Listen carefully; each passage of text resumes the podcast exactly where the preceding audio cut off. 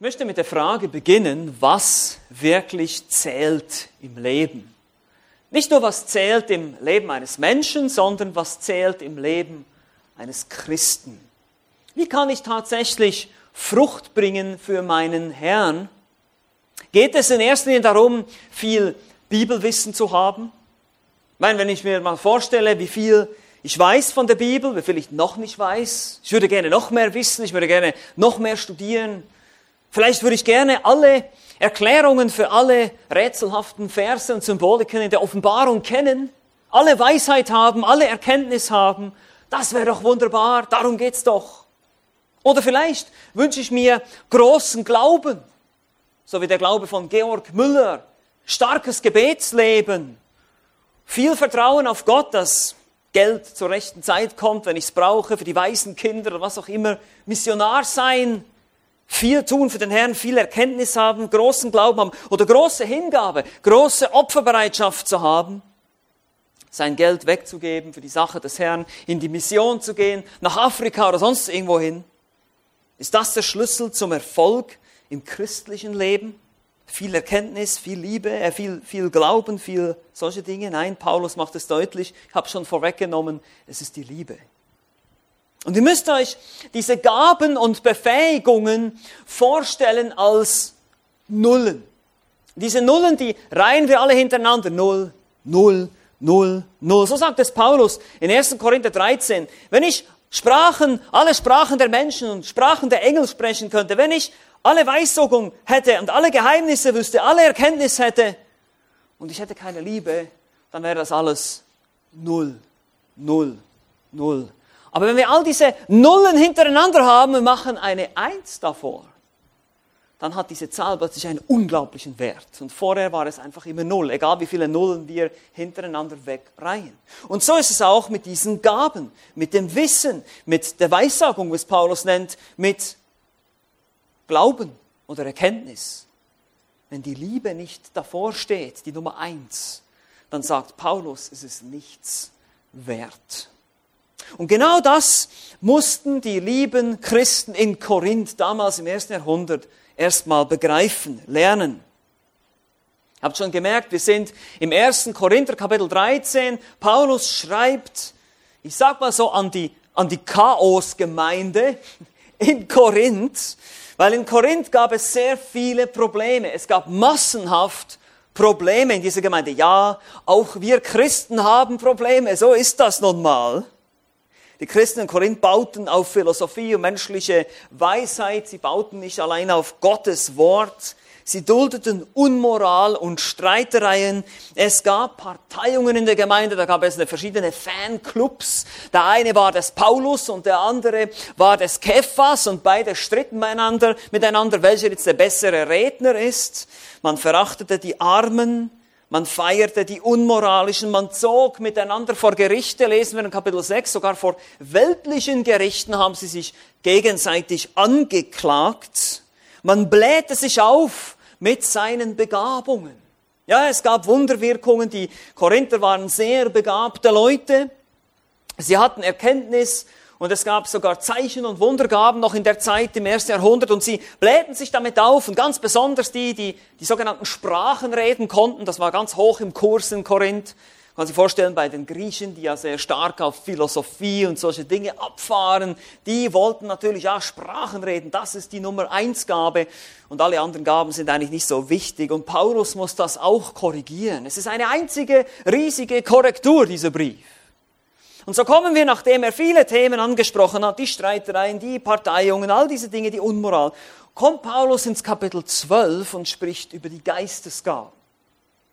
Er sagt, hey Leute, ihr wendet die Geistesgaben falsch an. Gott hat euch Gaben gegeben, so ist es auch heute. Gott hat auch uns, dir und mir, jedem Christen Gaben gegeben.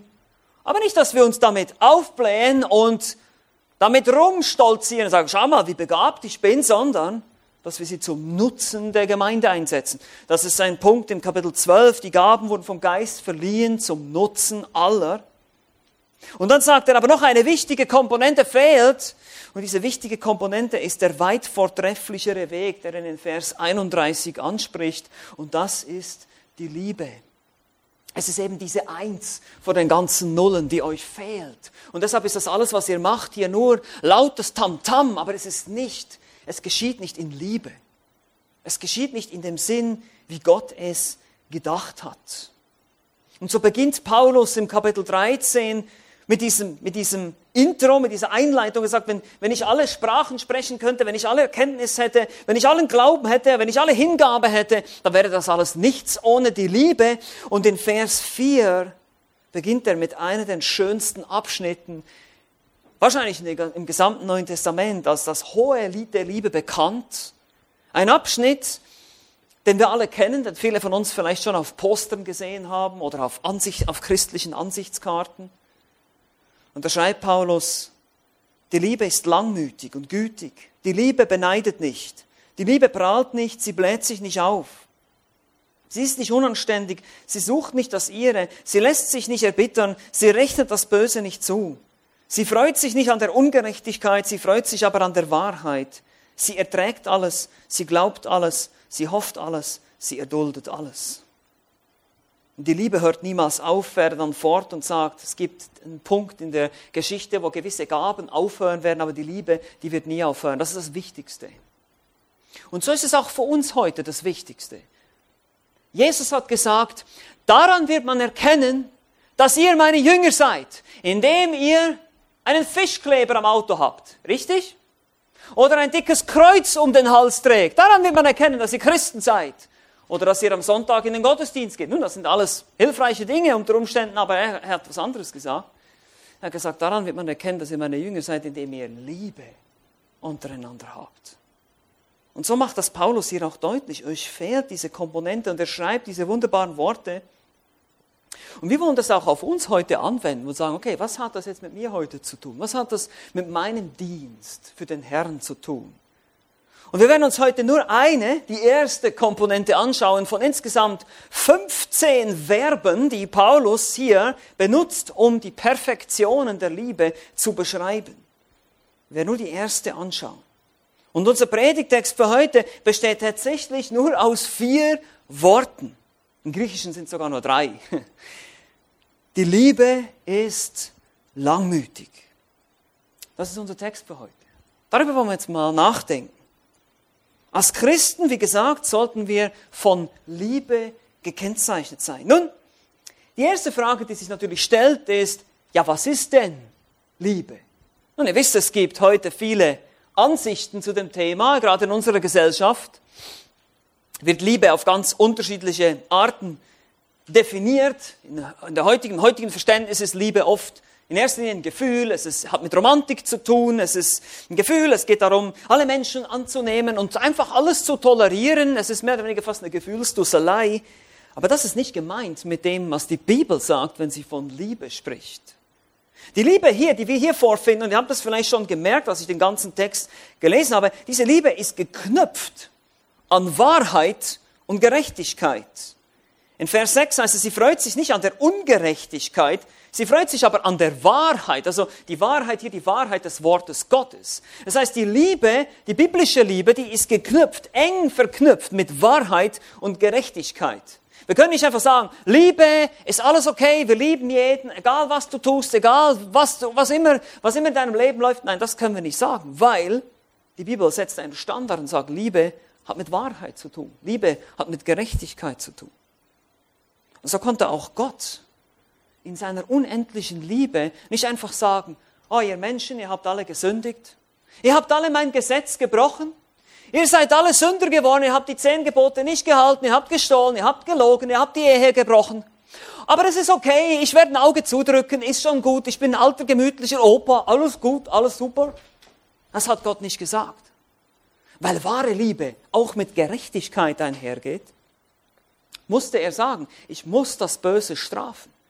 Ich muss das Böse strafen. Es geht, es kann nicht einfach frei ausgehen. Und so hat er gesagt, ich werde einen Weg schaffen, in dem ich euch begnadigen kann und gleichzeitig das Böse bestrafen kann. Und das fand statt in unserem Herrn Jesus Christus. Der Herr Jesus Christus ist gekommen, hat Liebe gezeigt. Er hat gezeigt, dass er gnädig ist und barmherzig und er hat sich selbst hingegeben anstelle von uns. Das ist das Evangelium. Darauf baut dieses ganze Verständnis hier von Liebe auf. weil ich als Christ verstanden habe, dass ich ein Sünder bin und Vergebung meiner Schuld brauche, weil ich sonst nicht zu Gott kommen kann, weil ich sonst nicht gerettet bin und in die ewige Verdammnis gehen werde, wenn ich das verstanden habe, wie viel mir mein Gott vergeben hat, dann werde ich auf jeden Fall langmütig sein, gütig sein mit anderen Menschen, eben einander nicht beneiden, streiten, all diese Dinge tun wollen. Und genau das macht Paulus hier auch deutlich, den Korinthern und auch uns. Diese Liebe, die wir in der Bibel finden, ist selbst aufopfernd, sie ist hingegeben, sie stillt Bedürfnisse, ohne etwas zurückzuerwarten, ohne eine Belohnung. Sie gibt einfach nur. Genauso wie Jesus Christus sich nur gegeben hat für uns. Hat nichts genommen, hat nichts erwartet. Hat gesagt, ich gebe mich selbst hin. Alles, was du tun musst, ist Glauben. Und deshalb ist die Liebe langmütig. Hm. Wer von uns würde nicht gerne langmütiger sein, geduldig sein? Und oft beten wir dann, Herr, bitte gib mir Geduld, aber bitte sofort. naja, es braucht eben Zeit, Geduld zu lernen. Und deshalb lasst uns heute drei praktische Schritte anschauen, gemeinsam. Drei praktische Schritte zum Leben in langmütiger Liebe. Wie schon gesagt, die Voraussetzung dafür ist, dass du an Jesus Christus glaubst dass du ein Christ bist, jemand, der Jesus nachfolgt. Weil sonst wird es schwierig, sonst ist es, sonst ist es nur ein Krampf. Du versuchst dann religiös dich irgendwie zu disziplinieren, aber das wird nicht funktionieren. Du brauchst den Geist Gottes. Du brauchst Gottes Wirken in deinem Leben. Ich bitte dich, wenn du noch nicht Christ bist, dass du darüber nachdenkst, wie Gott dir seine Liebe gezeigt hat, seine Langmut, dass du Buße tust und an ihn glaubst. Aber wir wollen lernen als Christen, wie wir langmütig leben können. Und diese drei Schritte müssen uns, wir werden uns das heute in drei Schritten erarbeiten. Erstens, was bedeutet diese Langmut? Zweitens, wie hat Gott diese Langmut gezeigt? Und drittens, wie können wir es nachahmen, letztlich in unserem Leben? Also erstens, die Bedeutung der langmütigen Liebe. Was ist die Bedeutung? Und wir gehen nochmal zurück zu unserem Text hier in 1. Korinther 13, Vers 4. Wie gesagt, hier heißt es, die Liebe ist langmütig. Die Bedeutung des Wortes oder des Verbs Makrothumeo oder auch des ähnlichen Nomen Makrothumia bedeutet Makro, lang, also viel, und Thumos von Zorn oder Leidenschaft, Verlangen. Es geht darum, langsam zum Zorn zu sein. Das ist auch das Verständnis aus dem Hebräischen hier. Lange leiden. Es bedeutet einfach einen langen Atem zu haben, speziell in Bezug auf andere Menschen, speziell hier in dem Kontext in Bezug auf die Geschwister in der Gemeinde. Untereinander, weil die Korinther hatten ja genau in dem Bereich die Probleme, die haben sich gegenseitig beneidet, haben gestritten, haben all diese Dinge getan. Und, und, und äh, Paulus sagt, ihr braucht mehr Langmut. Ihr müsst geduldig sein miteinander. Ihr müsst lernen, einander in Liebe zu ertragen, wie es auch in Epheserbrief schreibt. Man ist bereit zu leiden, ohne dabei die Geduld zu verlieren. Ohne dass mit der Kragen platzt, wie man so sagen würde. Langmütig zu sein bedeutet also ganz praktisch, die Verletzungen anderer Menschen zu ertragen, ohne selber unausgeglichen, ärgerlich oder wütend zu werden. Wow, das bedeutet es, langmütig zu sein. Und selbst wenn es dazu kommt, dass wir uns verteidigen müssen, das kann ja mal sein, dann sollen wir das auch in einer Art und Weise tun, die eben Langmut, diese Geduld und Liebe zum Ausdruck bringt und das Wohl des anderen sucht, selbst das Wohl des Angreifers, der, derjenige, der dich verletzt hat, selbst dass du sein Wohl immer noch suchst, immer noch das Beste für ihn hoffst und suchst, was ihm hilft.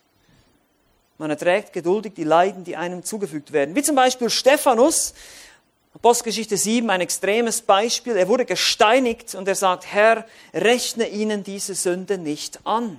Er betet für seine die Leute, die ihn gerade dabei sind zu töten.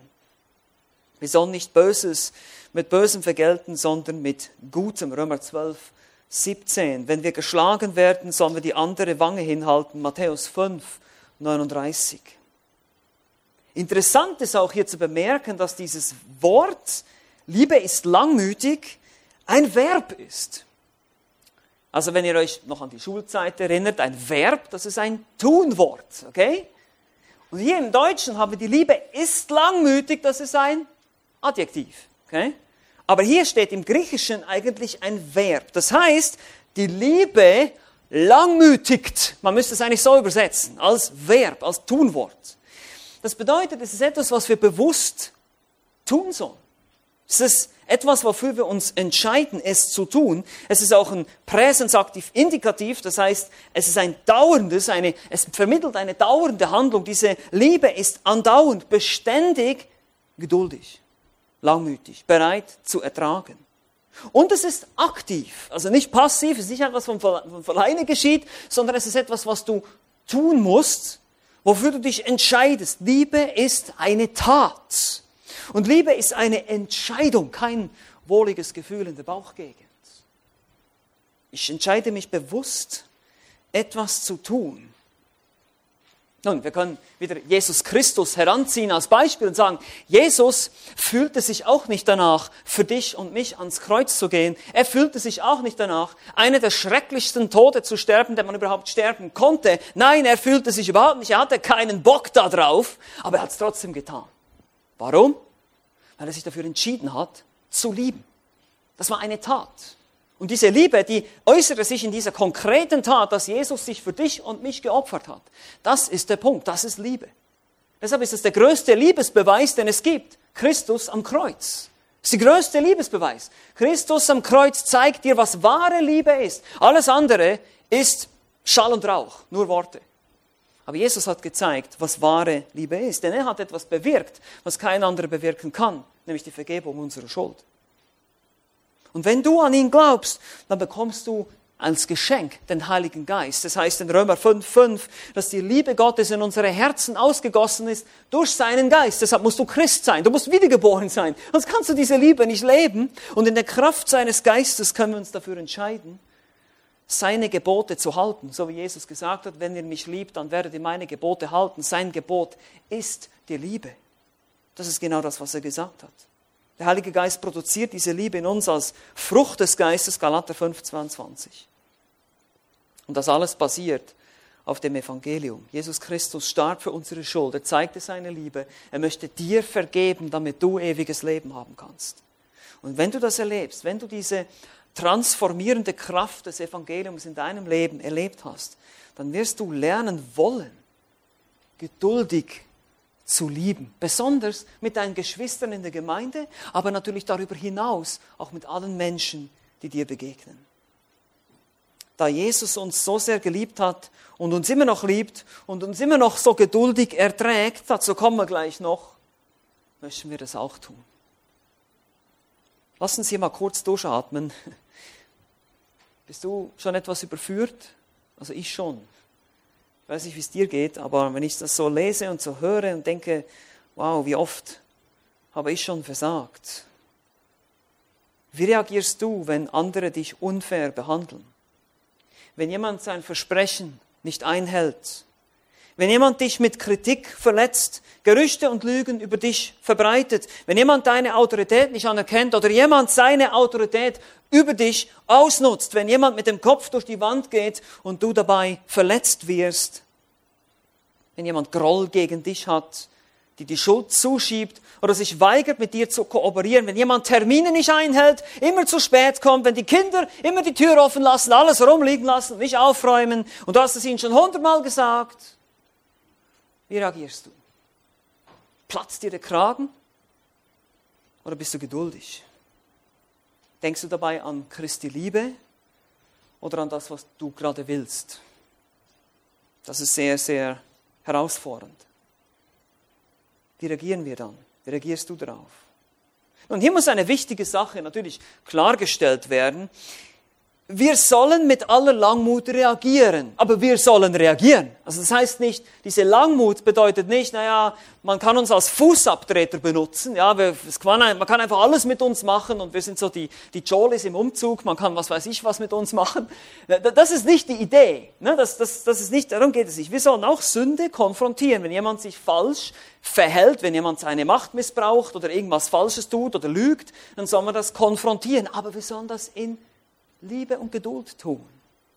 Wir sollen die Schrift nehmen und sagen, hey Bruder, wenn es ein Glaubensbruder ist, hey Bruder, das ist nicht richtig, was du machst, weil die Bibel sagt. Gott sagt.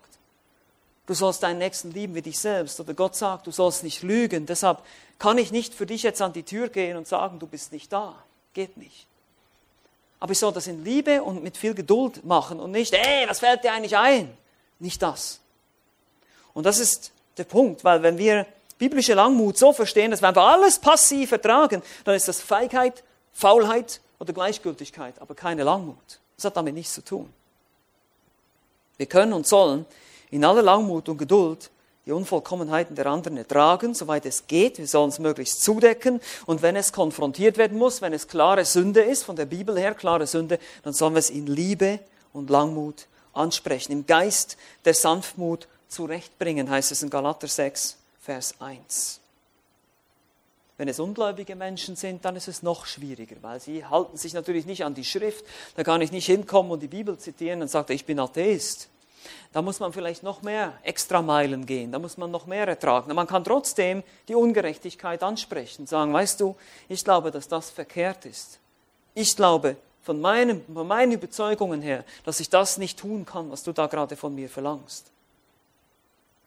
Also das ist die Idee von langmütiger Liebe. Wir haben gesagt, es sind drei praktische Schritte. Das erste ist mal die Bedeutung. Was bedeutet das? Das zweite ist jetzt Gottes langmütige Liebe verstehen. Wie gesagt, wir könnten hier in diesem Textabschnitt, überall wo die Liebe steht, könnten wir Christus einsetzen oder Gott. Christus ist langmütig und gütig. Christus beneidet nicht. Christus prahlt nicht. Christus bläht sich nicht auf. Könnten wir da einsetzen? Es ist genau das, was Paulus meint. Das ist die Perfektion. Diese Eigenschaften, die haben uns nämlich gezeigt, wer Gott ist. Gott zeigt sich und offenbart sich als ein Gott der Liebe, eben dieser Liebe, die mit Wahrheit und Gerechtigkeit einhergeht. 2. Mose 34, Vers 6 heißt es, der Herr, der Herr, der starke Gott, der barmherzig und gnädig ist, langsam zum Zorn und von großer Gnade und Treue. Nun, seitdem die Menschen im Garten Eden sind und gesündigt haben, zeigt Gott seine Geduld. Wenn ihr sehen wollt, wie geduldig Gott ist, dann lest mal euer Altes Testament. Es beginnt von vorne. Adam und Eva bringen den Tod und die Zerstörung in diese Welt. Was tut Gott? Er verheißt ihnen einen Erlöser. Er gibt ihnen Kleider. Ja, sie müssen den Garten verlassen. Aber er ist geduldig. Die Menschen sündigen zur Zeit Noahs. Es kommt eine Flut, ja, es kommt Gericht, aber die Familie Noahs überlebt, die Menschheit überlebt, die Menschen dürfen sich wieder ausbreiten über die Erde und alles ist wunderbar, richtig? Nein. Sie sind immer noch sündig, sie sind immer noch böse, auch nach der Sintflut und Gott bleibt geduldig. Und diese Nachkommen bauen sich einen eigenen Turm. Das ist der Grund, warum das einige von uns hier jetzt Übersetzung brauchen, ja? Weil sie einen Turm gebaut haben und Gott hat die Sprachen verwehrt. Verstehen Sie es nicht immer? Aber Gott bleibt trotzdem geduldig. Dann kommen wir zu Abraham. Und der ist auch nicht gerade ein unbeschriebenes Blatt. Der hat gelogen und erzeugt einen Sohn mit seiner Magd in 1. Mose 16. Dann kommt Isaak, den, den falschen Sohn bevorzugte, Esau anstatt Jakob. Dann kommt Jakob, der Betrüger. Und so können wir nur das ganze Alte Testament gehen. Wir sehen immer wieder Gott ist geduldig. Mose, der alle möglichen Ausreden hatte, um seinen Job als Führer nicht zu tun, 2. Mose 4, das Volk Israel in der Wüste, ha, kaum waren sie aus der Sklaverei in Ägypten befreit, was haben sie gemacht? Gemeckert haben sie. Oh, wir haben nichts Leckeres zu essen, die Fleischtöpfe Ägyptens. Wir wollen zurück zu den Fleischtöpfen. Dabei waren sie da Sklaven. Haben schon wieder vergessen. So wieder meckert müssen 40 Jahre durch die Wüste wandern, schließlich stirbt Mose, Josua. Unter Josua nehmen sie das verheißene Land ein. Naja, nicht ganz. Wir lesen im Buch Richter, dass es nicht so ganz gelang und sie wiederum nicht auf Gott vertrauten, aber Gott bleibt geduldig. Gott bleibt geduldig mit seinem Volk. Da wollen sie plötzlich einen König haben in 1 Samuel 8. Da kommt der erste König, Saul, ein Desaster. Dann kommt David, der erste König, äh, der zweite König, ein Mann nach dem Herzen Gottes, aber auch er versagte, hat seine Probleme. Gott bleibt geduldig, Gott bleibt ihm treu. Dann kommt die Zeit der Könige. Salomo fällt am Ende seines Lebens ab, spaltet das Königreich in zwei Teile. Das Nordreich, Südreich Israel entsteht. Im Norden gibt's nur noch gottlose Könige. Im Süden gibt's noch ein paar Lichtblicke. Dann geht's für den Norden mal erstmal ab nach Assyrien. Im Süden gibt's noch mal zwei Gerechte. Dann geht's ab nach Babylon. Alles vorbei? Nein, Gott bleibt geduldig. Sie kommen zurück. Nach 70 Jahren aus dem Exil kehren sie zurück. Gott vergisst seine Versprechen nicht, er ist geduldig. Er sendet ihnen schließlich den Messias, den Erlöser. Jesus Christus kommt zu seinem Volk. Aber was haben wir gelesen? Johannes 1, die Seinen nahmen ihn nicht auf. In aller Geduld, in aller Langmut spricht Jesus mit den Pharisäern, mit der religiösen Elite, sie lehnen ihn ab. In aller Geduld, in aller Langmut erträgt Jesus die Jünger, die hinten und vorne nichts verstehen, die sogar noch während dem Mahl des Herrn streiten, wer unter ihnen der Größte ist. Gott bleibt geduldig. Das Volk lehnt ihn ab, die Jünger verstehen ihn nicht. Schließlich wird er ans Kreuz genagelt, stirbt für die Sünden der Menschheit, steht auf am dritten Tage, wird aufgenommen in den Himmel, sendet den Heiligen Geist zu Pfingsten, die Gemeinde entsteht und die Gemeinde erfordert noch mehr Geduld. Das sehen wir im Korintherbrief. Das sehen wir in allen Briefen, alle Briefe des Paulus. Korrektur, Korrektur, Korrektur, Korrektur, Korrektur, Geduld, Geduld, Geduld. Immer wieder, immer wieder, immer wieder. Und wie sieht es heute aus? Nach 2000 Jahren Kirchengeschichte? Ja, Gott ist immer noch geduldig. Wisst ihr, warum ich das weiß? Weil wir alle hier sind und ihr alle hier sitzt und wir alle leben. Weil wir wären nämlich alle nicht hier, wenn Gott nicht geduldig wäre. Wir wären alle tot. Wir wären alle in der Hölle, wenn wir das bekommen, was wir verdienen. Nein, Gott ist geduldig. Deshalb seid ihr noch am Leben. Deshalb bin ich noch am Leben. Weil wir haben alle 100.000 Tote verdient. Das, wenn wir ehrlich sind, wenn wir Gottes Gebote studieren und sehen, wie oft wir sie gebrochen haben, müssen wir zugeben, wir alle sind schuldig, schuldig, schuldig und nochmal schuldig. Nein, Gott ist geduldig. Er ist so geduldig. Er ist unglaublich geduldig. Bitte, nutzt diese Geduld nicht zur Grenze aus, weil irgendeinmal wird sie vorbei sein. Das ist so. Irgendeinmal hört es auf. Irgendeinmal wird Gott richten. Wir wissen das. Und das Angebot steht jetzt, heute, hier. Das Evangelium, das Angebot des Evangeliums steht jetzt, heute, hier. Jesus sagt, kommt zu mir, alle, die ihr beladen seid, ich will euch erquicken. Er will dir vergeben, er will dich in seine Arme nehmen. Das ist sein Angebot auch an dich heute. Er ist geduldig, schon seit Tausenden von Jahren. Er hätte die Menschheit schon lange vernichten können, hat es aber immer noch nicht getan, weil er geduldig ist. 2. Petrus 3, Vers 9. Er ist langmütig gegen uns, weil er nicht will, dass jemand verloren gehe, sondern dass jedermann Raum zur Buße habe. Er will es nicht. Er will nicht, dass du verloren gehst. Er will es nicht. Es muss nicht sein. Und so sehen wir Gottes Geduld. Drei praktische Schritte. Erstens die Bedeutung, zweitens Gottes langmütige Liebe verstehen. Drittens natürlich, jetzt wollen wir nach langmütiger Liebe streben. Wie machen wir das? Jetzt spreche ich wieder uns an, hier als Gläubige, als Christen.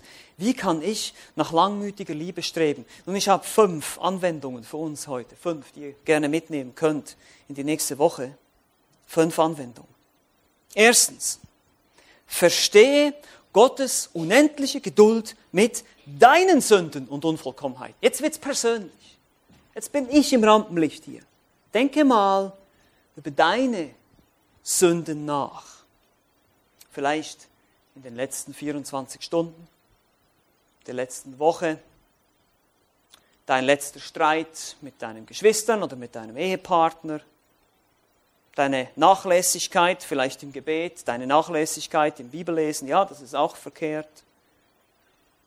Deinen letzten Streit, deinen letzten Ausraster mit den Kindern, wo du die Nerven verloren hast, oder auch eine schwierige Beziehung, oder ständig dich über eine Person nervst und ärgerst.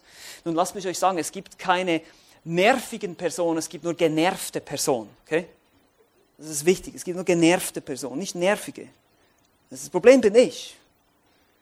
Denke an all dein Versagen, deine vorschnellen Sprüche, deine schlechten Entscheidungen, deine dummen Reaktionen, all das, all das muss Gott ständig mit anschauen. Ständig. Jederzeit. Und er weiß alles, er ist allwissend. Ja. Und da kommen noch meine Gedanken dazu. Oh, Aubacke, die Gedanken, was ich denke. Alles ist bloß und aufgedeckt vor den Augen dessen, mit dem wir es zu tun haben. Hebräer 4, 13. Gott kennt alle deine Gedanken, alles. Egal, was du gedacht hast in den letzten zwei, drei Stunden, wie schlecht es war, wie schlimm es war, egal, er weiß es. Und er schaut sich das alles an. Und sein Zorn lodert über all diese Ungerechtigkeit, aber er ist geduldig. Er ist geduldig. Und wir sind immer noch am Leben. Wir sind immer noch am Leben. Macht dich das dankbar? Mich macht es dankbar zu wissen, wie geduldig mein Gott ist, wenn ich mir meinen ganzen Mist überlege, den ich mir geleistet habe, schon in meinem Leben. Und ich weiß, wovon ich spreche. Ich weiß, was es heißt. Nicht, nicht bevor ich Christ war, da sowieso, da war ich Müllhaufen, aber danach auch, wie oft ich versagt habe und Dinge getan habe, gedacht habe, die Gottes Gesetz widersprechen. Und jetzt kommt der Punkt. Wenn das so ist, sollte ich nicht dieselbe Langmut, dieselbe Liebe gegenüber anderen ausüben, wenn ich so viel Langmut von Gottes Seite her brauche? Können andere so sehr an dir oder an mir sündigen, wie ich gegen Gott gesündigt habe? Die Antwort ist nein. Kein Mensch hat je so sehr gegen dich gesündigt, wie du gegen Gott gesündigt hast. Na, Gott ist heilig. Alle anderen Menschen sind Sünder und ich bin auch ein Sünder. Und wenn an mir gesündigt wird, dann sündigt ein Sünder an einem Sünder. Aber wenn ich gegen Gott sündige, er ist heilig. Er ist vollkommen. So sagt David im Psalm 51, gegen dich allein habe ich gesündigt, obwohl er mit Bathseba Ehebruch begangen hat und auch gegen sie gesündigt hat und gegen Uriah, ihren Mann. Aber er sagt, gegen Gott allein habe ich gesündigt. Der andere, der gegen mich gesündigt hat, hat nur gegen einen anderen Sünder etwas Böses getan. Ich verdiene sogar noch viel Schlimmeres. Diese Einstellung soll uns helfen, geduldiger zu werden miteinander zu verstehen, wer ich bin, wer Gott ist, was Gott mit mir alles mitmachen muss und dann geduldiger zu werden miteinander. Das ist das Erste. Denke über die Geduld Gottes mit dir nach. Das Zweite ist, verstehe die Geduld anderer mit deinen Sünden und Unvollkommenheiten. Jetzt kommen wir zu den anderen Menschen. Wie ist es denn, wenn du dich mal in die Rolle der anderen versetzt? In kleinerem Maße gilt das, was für den Herrn gilt, auch für die anderen, besonders die Geschwister im Herrn um uns herum. Überlege dir mal, wie viel muss deine Ehefrau ertragen oder dein Ehemann von dir? Wie viel Geduld brauchst du da? Oder deine Kinder? Wie viel müssen sie mit ansehen? Wie viel Geduld und Liebe brauchen sie mit dir?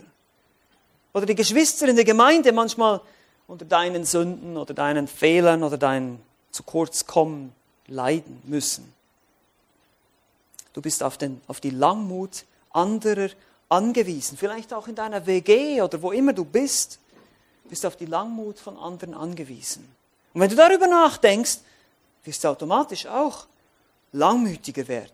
Die goldene Regel.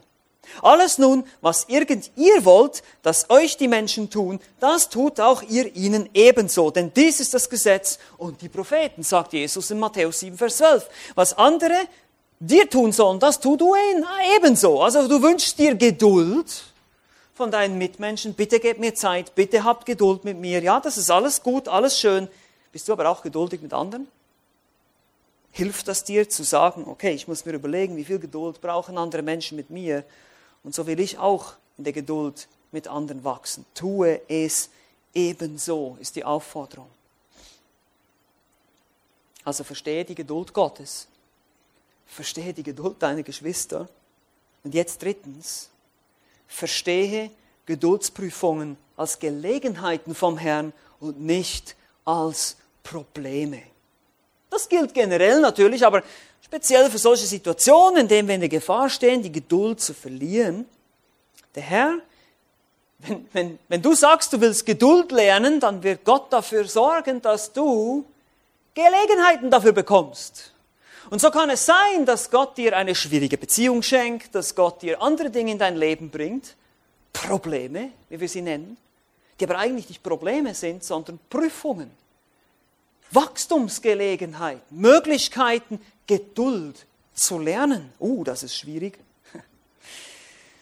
Ah, wie sehr sind wir doch ungeduldig, ja, nicht wahr? Und wenn wir Probleme haben, dann möchten wir so schnell wie möglich raus aus dem Problem. Ist es nicht so? Aber Gott sagt, nein, ich möchte, dass du erstmal Geduld lernst.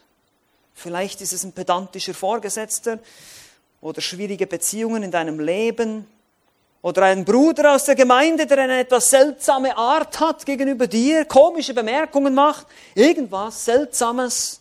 Kinder, Jugendliche, die ständig alles rumliegen lassen, das Beispiel hatten wir schon. Oder Verwandte, Bekannte, denen du gefühlt zum 27.000. Mal das Evangelium erklärst und sie sind immer noch nicht gläubig geworden, du wirst ungeduldig. Nein, Gott schenkt dir diese Geduldsprüfung, damit du langmütige Liebe lernen kannst. So ist es. All das sind nicht Probleme, sondern Gelegenheiten. Gelegenheiten, um langmütig zu sein, langmütig zu reagieren. Wie gesagt, wir reagieren. Also nicht passiv bleiben und dem Fußabtreter spielen, das ist nicht die Idee, sondern wir reagieren, wir ermahnen, wir korrigieren mit aller Langmut und Geduld. So ist es bei der Kindererziehung. Ja, da fängt es schon an mit dem unzähligsten. Ihr kennt diesen Ausspruch äh, als Eltern, wir haben uns auch schon schuldig gemacht, alle von uns wahrscheinlich, jeder von uns, der Kinder hat. Das habe ich dir jetzt schon hundertmal gesagt. Kennt ihr den Spruch? Habt sicher keine Ahnung, wovon ich spreche. Ne? Das habe ich dir jetzt schon tausendmal. Meistens ist es dann irgendwann mal zwei Millionen Mal und so weiter und so fort. Wir neigen auch dazu, Hyperbolen zu benutzen. Das ist eine Übertreibung. Übrigens, Kinder, das ist ein Stilmittel. Das ist schon okay. Nein, das ist nicht okay. Das stimmt nicht. ähm, genau. Ich habe dir das schon hundertmal, tausendmal, was weiß ich gesagt. Aber genau das, genau, genau das, meine Lieben, genau das ist Erziehung. Hundert und tausendmal immer und immer wieder dieselben Dinge sagen. Wisst ihr, wer das macht? Unser Herr macht es mit dir. Du liest sein Wort. Machst du schon alles, was in seinem Wort steht? Du liest es wieder. Gott könnte auch sagen, du hast jetzt schon hundertmal mein Wort gelesen und du machst es immer noch nicht. Was ist denn los mit dir? Genau dasselbe Problem. Wir sind schwer von Begriff. Jeder von uns. Wir brauchen sehr viel Geduld miteinander. Und vergebt uns, Kinder, wenn wir mit euch nicht geduldig sind, weil wir sind genauso Sünder. Wir brauchen auch eure Vergebung. Das ist einfach so. Wir Eltern sind auch Sünder. Wir brauchen auch eure Vergebung und ihr braucht unsere Vergebung. Das ist einfach so. Und ich hoffe, ihr praktiziert das in eurem Zuhause, dass ihr euch regelmäßig vergebt und eure Sünden bekennt. Nur so können wir langmütige Liebe lernen. Also beim nächsten Mal, wenn deine Mama dir sagt, das habe ich dir schon hundertmal gesagt, dann sagst du es jetzt zum hundert und ersten Mal. Aber ich bemühe mich, das zu lernen, du hast recht. Ich sollte es anders machen, ich sollte es besser machen. Ja, das ist langmütig. Ich akzeptiere die Wahrheit, ich sage, du hast recht. Ich habe es wirklich schon hundertmal verbockt und ich, ich, es tut mir leid, vergib mir, ich will es besser machen, ich will es lernen. Und so haben wir nicht bekommen, was wir wollen. Und das sind meistens Götzen in unserem Herzen, die Bequemlichkeit. Ich will jetzt meine Ruhe haben oder Hauptsache, ich will meine Ordnung haben zu Hause. Ich will, dass du endlich dein Bett machst. Das muss ich verstehen, wenn ich bereit bin zu sündigen und wütend werde und ärgerlich werde, dann ist das eine Götze in meinem Herzen, über die ich Buße tun muss. Aber ich soll mit Langmut reagieren, mit Liebe. Sollen wir unsere Kinder korrigieren, in Liebe und Langmut ertragen und erziehen. Das ist richtig. Und genauso untereinander als Christen, wir sollen einander in Liebe und Langmut ertragen und ansprechen, konfrontieren, korrigieren. Das ist richtig mit der Schrift. Und dann setze ich mich hin und überlege mir, wie kann ich beim nächsten Mal in dieser Situation biblisch reagieren? Ja, wenn du ein Problem hast mit deinen Kindern, keine Angst, die Situation kommt hundertprozentig wieder. Jedes Mal. Du kriegst noch mehr Gelegenheiten, das zu üben. Und genauso ist es in der Gemeinde. Wenn es Geschwister gibt, die dich nerven, also wie gesagt, es gibt keine nervigen Geschwister, sondern nur genervte Geschwister, dann wirst du auch wieder garantiert eine Chance haben. Aber der nächste Hauskreis ist bald um die Ecke und die nächste Bibelstunde und der nächste, der nächste Gottesdienst kommt auch bald. Du hast sicher wieder eine Gelegenheit, mit dieser Person langmütig umzugehen. Also haben wir viele Übungsfelder. Das ist doch schön, oder? Naja, manchmal ist es nicht so schön für uns zum Fühlen, aber es ist eben Gottes Gnade, dass wir das lernen dürfen. Liebe ist langmütig und hat das Wohl des anderen im Sinn, ohne eine zeitliche Belohnung. Es geht nicht darum, Resultate zu erzielen, es geht darum, dem anderen zu helfen. Dem anderen zu helfen, in der Christusähnlichkeit zu wachsen. Und das, müsst, das erfordert enorm viel Geduld. Und dann können wir einander helfen. Also denke nach über Gottes Geduld, denke nach über die Geduld anderer, über dich und die Situation, Gelegenheiten, die du hast. Siehe sie als Gelegenheiten und nicht als Probleme und lerne Selbstbeherrschung. Beherrsche deinen Ärger und entscheide dich in der Kraft des Geistes zur Langmut. Das ist der vierte, die vierte Anwendung hier. Beherrsche deinen Ärger und entscheide dich in der Kraft des Geistes zur Langmut. Das ist eben der Punkt hier. Die Liebe ist ein Verb, es ist ein Tätigkeitswort. Wir tun etwas, wir entscheiden uns in der Kraft des Geistes, das Richtige zu tun. Wann immer eine Situation kommt, muss ich mich, muss ich mich hinsetzen oder muss ich mir überlegen, was sollte ich in dem Moment tun? Oder was wollte ich in dem Moment so sehr, dass ich eben bereit war zu sündigen? Und klar, manchmal kommen diese Momente plötzlich und überraschend. Da muss ich halt hinterher nachdenken, mich hinsetzen und eine biblische Strategie. Vielleicht lerne ich diese Verse hier auswendig. Die Liebe ist langmütig, die Liebe ist gütig, die Liebe beneidet nicht. Sie erträgt alles, sie glaubt alles, sie hofft alles, sie duldet alles. Und das reicht doch schon, wenn ich mir das mal ein paar Mal vergegenwärtige und eben darüber nachsinne den ganzen Tag. Wie soll ich dann reagieren? wenn das wieder passiert, wenn mein Sohn oder meine Tochter oder dieser Bruder wieder Punkt, Punkt, Punkt macht, tut, was immer sagt, wie reagiere ich? Was tue ich? Was werde ich sagen? Wie kann ich biblisch liebevoll reagieren? So, wir haben, wie gesagt, erstens, wir denken über Gottes Geduld nach, zweitens über die Geduld anderer, drittens, wir sehen die Dinge als Gelegenheiten, viertens, wir beherrschen uns in der Kraft des Heiligen Geistes, wir denken Strategien aus und fünftens, zu guter Letzt, gib nicht auf. Halte durch. Halte durch, gib nicht auf. Wie gesagt, um gewohnheitsmäßige innere Einstellungen zu entwickeln, wie Langmut, braucht es viel Langmut. Es braucht viel Geduld, auch von deiner Seite mit dir selbst. Wir können nicht von heute auf morgen perfekt sein. Wir brauchen die Geduld anderer, die Geduld des Herrn und sogar mit uns selbst. Manchmal können wir sehr ungeduldig. Warum bin ich noch nicht da, wo ich eigentlich sein sollte? Natürlich ist es wichtig, dass wir uns hinterfragen, wenn ich seit Jahren mit demselben Problem mich rumschlage. Aber trotzdem brauchen gerade diese Dinge, Geduld zu lernen, braucht Zeit. Deshalb gib nicht auf. Bleib dran. Das christliche Leben ist kein Sprint, es ist ein Marathon, es ist ein Langstreckenlauf, es dauert. Wie gesagt, es braucht Geduld und die Basis ist das Evangelium Gottes. Jesus Christus ist für deine Sünde gestorben. Er hat bezahlt. Es ist vorbei, es ist fertig, es ist erledigt. Gott hat alles vollbracht. Und jetzt können wir von diesem, auf diese Basis können wir aufbauen und sagen, ich kann lernen, geduldig zu lieben. Amen. Lass uns dafür beten zusammen.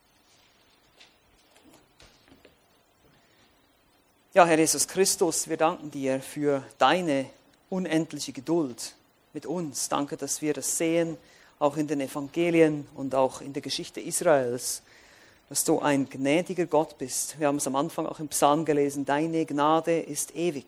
Sie währt ewiglich, sie hört nicht auf. Und das gilt auch eben für die Geduld, die mit der Gnade eng verknüpft ist. Du bist bereit, lange zu ertragen. Du bist bereit, geduldig zu warten auf uns alle, bis wir Dinge besser verstehen können.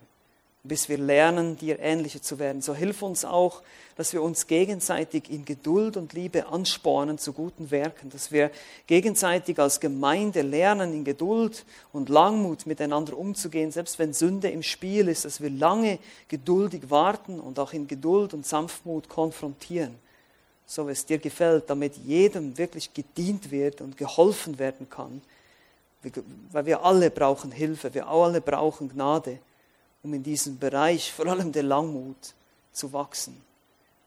So lass uns auf dich schauen, der du das Vorbild bist für diese Langmut. Wir preisen und loben dich dafür. Amen.